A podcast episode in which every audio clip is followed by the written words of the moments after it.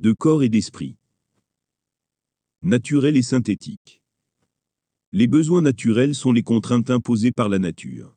Elles peuvent nous apparaître bonnes ou mauvaises, mais elles sont toujours la conséquence d'une recherche de pérennité pour l'espèce. Les besoins synthétiques sont les besoins que nous nous imposons à nous-mêmes.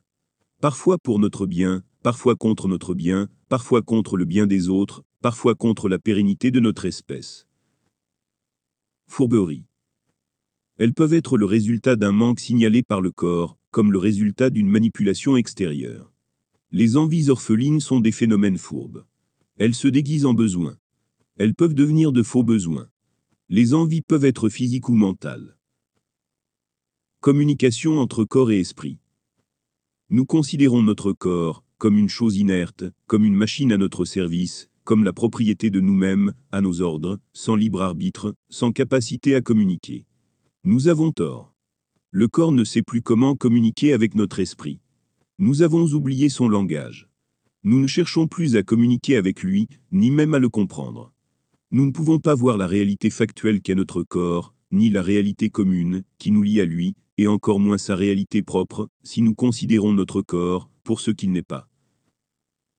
Le corps n'utilise pas le langage des mots, trop complexe pour lui, même s'il est possible de lui en apprendre quelques rudiments, pour ceux qui auraient un grand accès à leur inconscient et un temps considérable à y consacrer.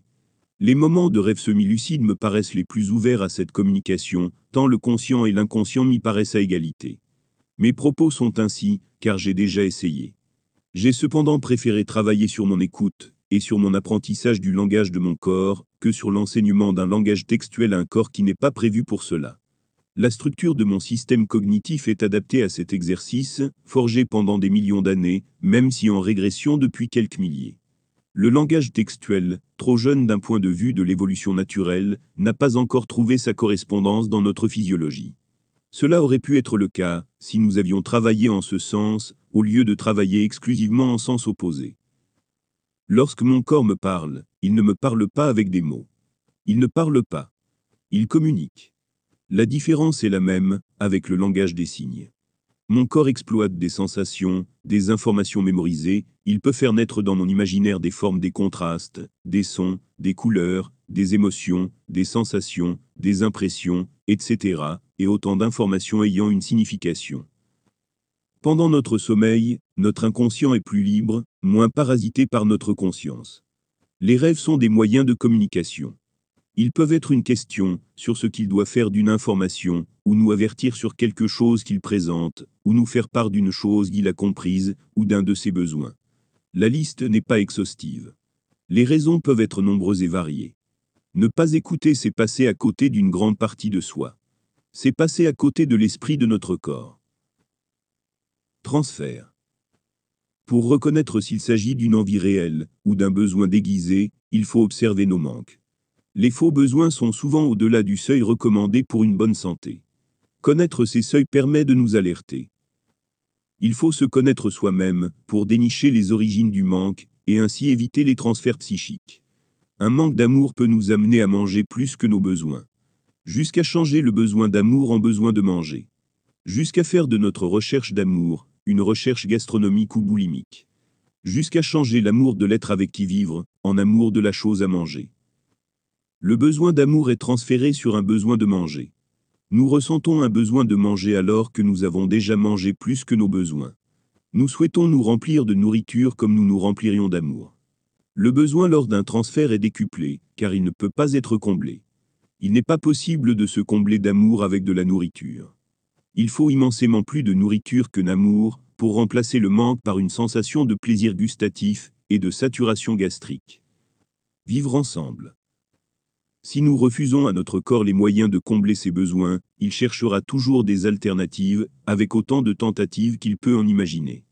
Les addictions ont bien souvent pour origine un manque qui ne peut pas être comblé, ou un manque que nous refusons de combler.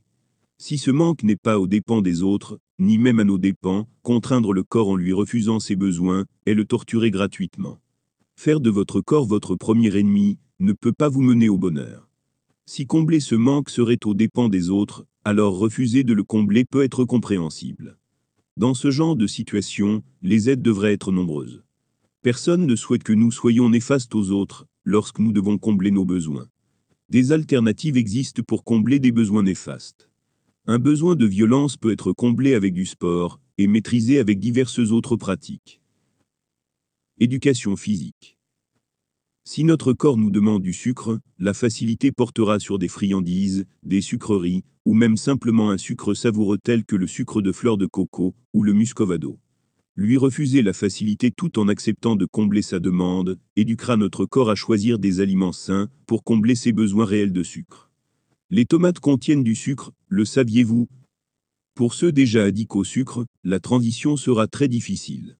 Il faudra commencer à désintoxiquer le corps des surplus de sucre, sans le priver totalement, et le désendoctriner de ses conditionnements, pour retirer le réflexe associé à la consommation de sucre, avant de pouvoir lui proposer une nouvelle éducation. Heureusement, le corps oublie vite, mais il se rappelle très vite aussi. Pour y parvenir, il n'existe qu'un seul moyen. Il faut commencer et tenir. Les premiers jours sont les plus durs. Ensuite, la durée fait son œuvre. Plus les jours passent, et plus l'addiction disparaît. Plus la substance est addictive, et plus le manque des premiers jours apparaît insoutenable. Dans des cas extrêmes, des substances de compensation limitent les effets du manque, mais elles prolongent d'autant la durée de désintoxication.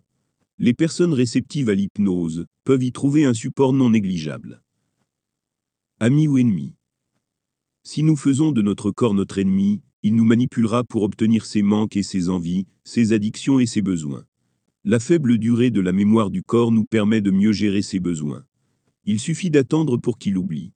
Seule la mémoire de notre esprit, celle de notre conscient, peut lui redonner l'envie. Il n'est pas possible d'éduquer le corps sans le torturer, si nous-mêmes ne sommes pas en accord avec notre propre conscience. Nous devons agir en amis, avec chaque partie de nous-mêmes. Si nous faisons de notre corps notre ennemi, il nous manipulera pour obtenir les moyens de combler ses besoins. Si nous en faisons notre ami, il communiquera avec nous pour nous demander de combler ses besoins et pour nous apporter son aide dans notre vie psychique. Manipulation. À la différence des manipulations extérieures, notre corps nous manipule pour son bien, et pour le nôtre, sauf cas d'addiction et de conditionnement hors propos du besoin. Lorsqu'il nous manipule, il provoque des envies. Certaines sont positives, elles nous donnent envie de faire, d'avoir, ou de consommer. D'autres sont négatives, elles nous donnent envie de ne pas faire, de ne pas avoir, ou de ne pas consommer. Le corps ne peut pas modifier directement nos opinions. Il peut parvenir à la modifier, et à modifier nos choix, indirectement si nous percevons ces envies comme nos envies naturelles, comme un appel, pour combler un besoin, ce qui peut être le cas. Le danger de ces manipulations du corps sur l'esprit par les envies porte sur les envies orphelines. Le corps peut manipuler notre esprit. Notre esprit peut aussi manipuler notre corps. Le propos rejoint de nombreux sujets évoqués dans toute cette analyse. Les manipulations psychiques tentent d'instaurer des conditionnements dans notre corps. Ainsi nos corps nous réclament de faire, ou de consommer, de ne pas faire, ou de ne pas consommer, en fonction de ce que nous avons appris à travers les conditionnements que nous avons subis. Le conditionnement est un outil au profit des manipulations.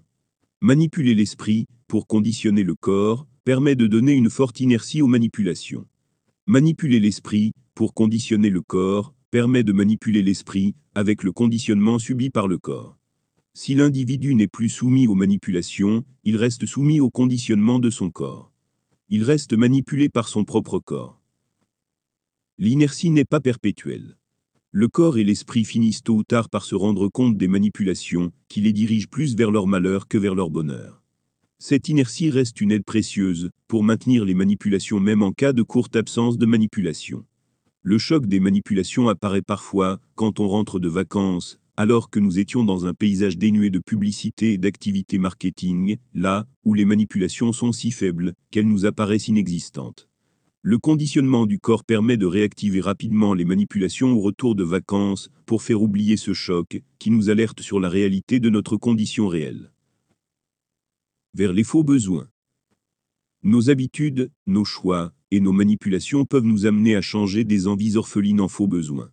Nos habitudes, nos choix et nos manipulations conditionnent notre corps. L'esprit peut mener notre corps à réclamer ses faux besoins comme de vrais besoins. Si, ni l'esprit, ni le corps, ne sont capables de différencier le vrai du faux, alors nous sommes en perdition dans une réalité imaginaire. De nombreuses substances sont plus actives sur le corps que sur l'esprit, même si c'est l'esprit qui en définitive choisit avec quoi il nourrit le corps. C'est le cas du sel, du sucre, de la caféine, des additifs du tabac, de l'alcool, et bien d'autres substances. Certaines sont vendues avec une image anodine et même bénéfique, d'autres sont reconnues néfastes. Certaines sont légales, d'autres illégales. Certaines sont bénéfiques à petite dose, mais ingérées à trop forte dose.